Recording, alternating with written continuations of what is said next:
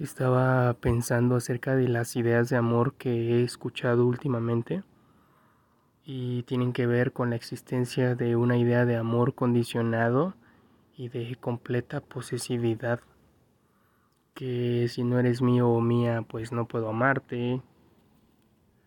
Que si no me cela, pues es porque no me ama. Que si me ama, pues tiene que hacerse tiempo para mí o por lo menos para contestar un mensaje. Y se basa en acuerdos que tienen que ver con hasta dónde eres capaz de renunciar a ti para complacerme a mí y hasta dónde puedo renunciar a mí para complacerte a ti. Y creo que tiene que ver con las ideas principales de vida con las que crecieron nuestros padres y luego nos virtieron a nosotros. Esta vez tocaré a profundidad el tema respecto a Dios, ideas de vida, religión, y creo que encontré la razón de la atrocidad que está en nuestra experiencia de vida respecto al amor. Me asusta un poco tocar estos temas, pero me gustaría en verdad que te echaras el episodio completo. Y en verdad te prometo que llegarás a algo asombroso al final. Así que... ¿Por qué los humanos aman, luego destruyen y luego vuelven a amar?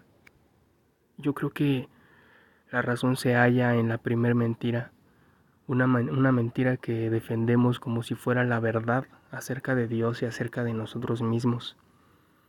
Y tiene que ver con que no se puede contar con el amor de Dios.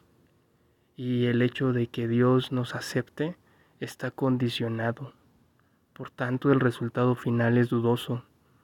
Entonces, si no podemos contar con el amor de Dios y contar con que esté siempre ahí, con el amor de quien podríamos contar. Si creemos en un Dios que se retira y se aparta cuando no obramos correctamente, entonces ¿qué esperar de los simples mortales? Así es como en el momento en que prometemos nuestro más elevado amor, abrimos la puerta a nuestro mayor temor, porque lo primero que les preocupa después de decir te amo es si van a escuchar lo mismo y en caso de que lo escuchen de vuelta un te amo también, entonces comienzan a preocuparse por perder ese amor que acaban de conseguir o de encontrar.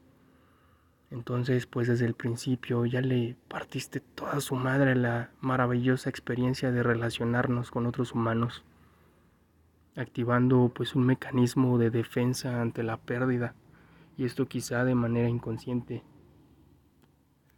Pero si te lograras mirar como lo que eres, el ser más magnífico y espléndido que fue creado, ya no habrías de sentirte menos, ni sentir temor nunca más, ya que ¿quién podría criticar la magnificencia de la creación?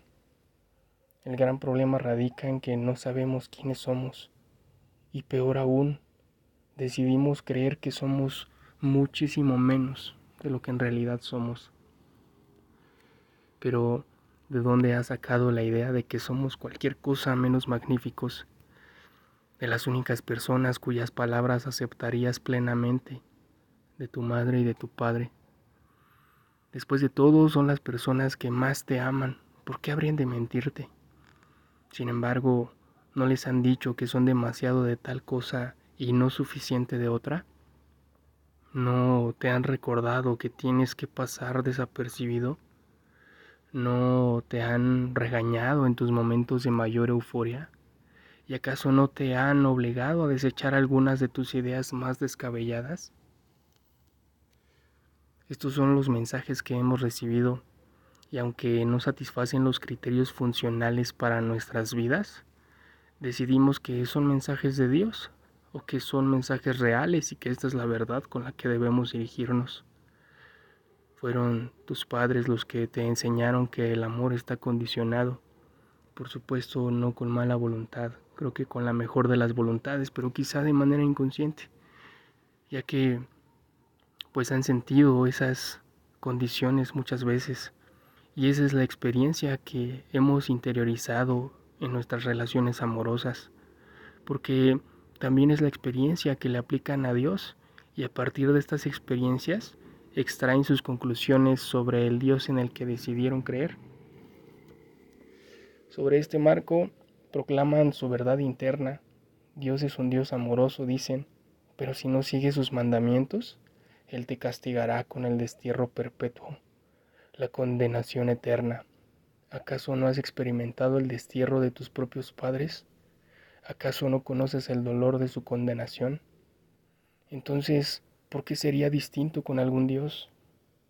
Hemos olvidado qué es ser amados. Por ello, pues hemos olvidado qué es ser amados sin condiciones.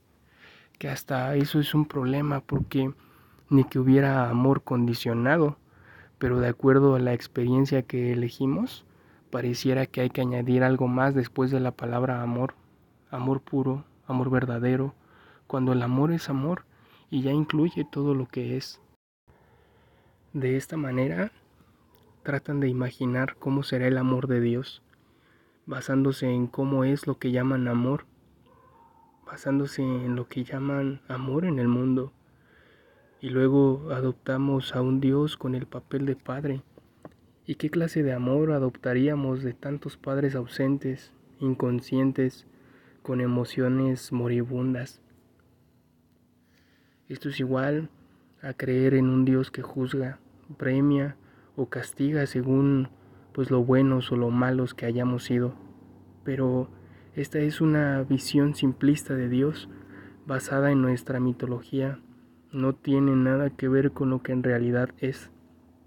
Así pues, pues se va creando todo un sistema de pensamiento respecto a Dios basado en una experiencia meramente humana, más que en las verdades espirituales, para crear una en torno al amor, y se trata de una realidad basada en el temor, arraigada en la idea de un Dios vengativo. Ese pensamiento promotor pues es erróneo, pero rechazarlo significaría desbaratar toda nuestra ideología de vida. Y aunque la nueva ideología que la reemplace sería en realidad nuestra salvación, no podríamos aceptarla, puesto que la idea de un Dios al que no se le tenga que temer, que no va a juzgar y que no tiene motivos para castigar, resulta demasiado magnífica para siquiera incluirla y ni siquiera en la, más elevada idea de quién y qué es Dios. Esta realidad de Dios basada en el temor domina nuestra experiencia colectiva, más aún, en realidad la crea, y no solo en la idea de recibir un amor condicionado, sino que en realidad también lo das del mismo modo. E incluso mientras negocias y estableces tus condiciones al relacionarte, una parte de ti sabe en lo profundo que eso no es amor. Aún así, pues parecen incapaces de pues de simplemente rechazarlo. Se dicen pues que han aprendido a la mala cómo se hace, y que hacer caso a tu verdad interna significa hacerse vulnerables, y que además la vulnerabilidad, lejos de ser una virtud, en realidad termina siendo una debilidad. Lo cierto es que la debilidad está en no hacerlo. Decidir este pensamiento equivocado respecto al amor nos ha condenado e incluso a algunos a no conocerlo y jamás experimentarlo en toda su vida. Del mismo modo se condenan a no conocer a algún Dios tal y como es. Esto pues termina siendo igual a nunca conocer tu verdad interna y por tanto jamás conocer pues quién realmente eres. Cualquier acción emprendida por nosotros los humanos se basa en el amor o en el temor, y no solo las que afectan a las relaciones las decisiones relativas a los negocios, la política, la religión, la educación, la política social de nuestras naciones, los objetivos económicos de nuestras sociedades, las decisiones que implican paz, guerra, ataque, defensa, agresión o sometimiento, las determinaciones de codiciar o regalar, de ahorrar o compartir, de unir o dividir, Cualquier decisión que tomen se derivan de las únicas dos emociones posibles que existen, amor o temor. El temor es la energía que contrae, cierra, capta, huye, acumula, oculta y daña. El amor es la energía que expande, abre, emite, permanece, revela, comparte y sana. El temor cubre nuestros cuerpos de ropa, el amor nos permite permanecer desnudos. El temor se aferra a todo lo que tienes, el amor lo regala. El temor prohíbe, el amor libera. El temor agarra, el amor deja ir, el temor hiere, el amor alivia. El temor ataca, el amor repara. Cualquier acción, palabra o decisión es promovida por una de estas dos. No hay más elección al respecto, puesto que no existe nada más entre qué elegir, pero hay un libre albedrío que nos permite libremente pues decidir cuál de las dos podemos elegir. Aún así, pues es más común que el temor gobierne nuestras acciones. ¿Pero por qué? Y yo creo que es porque hemos aprendido a vivir en el temor. Se nos ha hablado de la supervivencia de los más capacitados, de la victoria de los más fuertes y del éxito de los más inteligentes. Pero se nos ha dicho muy poco acerca de la gloria de los que más aman. De este modo, nos esforzamos por ser el más capacitado, el más fuerte y el más inteligente. Y si en una situación determinada percibes que eres menos, pues tienes miedo de perder, puesto que se, nos ha enseñado y se nos ha dicho que ser menos significa perder. Y así, inmediatamente, elegimos la decisión promovida por el temor.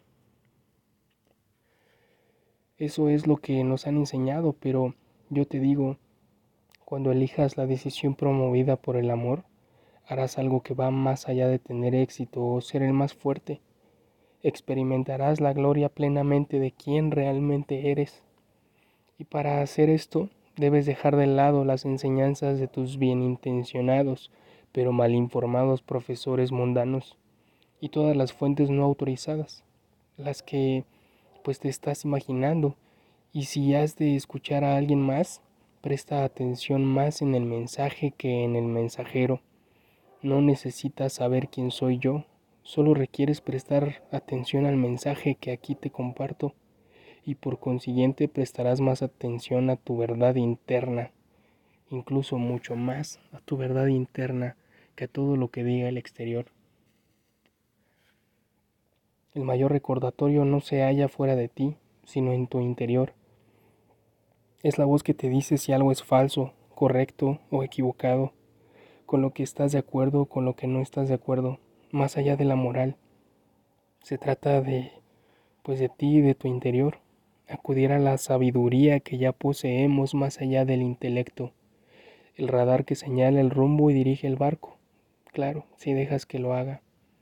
Es la voz que te dice ahora mismo si lo que estás escuchando son palabras de amor o palabras de temor. Con esta voz sabrás si son palabras que hay que tomar en cuenta o hay que ignorar. Dejaremos hasta aquí el episodio de hoy. Gracias por quedarte al final y recuerda, si escuchas mi historia, es posible que escuches la tuya. Comparte esta información. Gracias. Te amo. Adiós.